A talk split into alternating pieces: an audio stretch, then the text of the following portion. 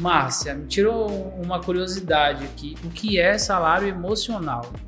Hoje, Teles, esse conceito ele está bastante em alta, principalmente depois do que nós vivemos recente, que foi a questão da pandemia, causou uma série de movimentações e de mudanças no mundo do trabalho. E esse conceito ele veio se reforçar nos últimos, nesses últimos anos. Salário emocional seria a junção daquilo que é mais ali palpável, daquilo que não é tão palpável. O que é palpável?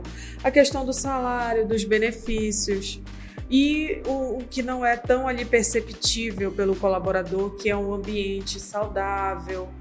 É, quando eu junto esses dois, essa, essas duas questões, aquilo que eu ofereço para o colaborador, em que ele consegue perceber, mas aquilo que eu ofereço que ele não percebe de primeiro, né, em primeira linha, mas é algo ali que faz total sentido para ele. Quando eu junto isso, eu tenho o que hoje a gente chama de salário emocional.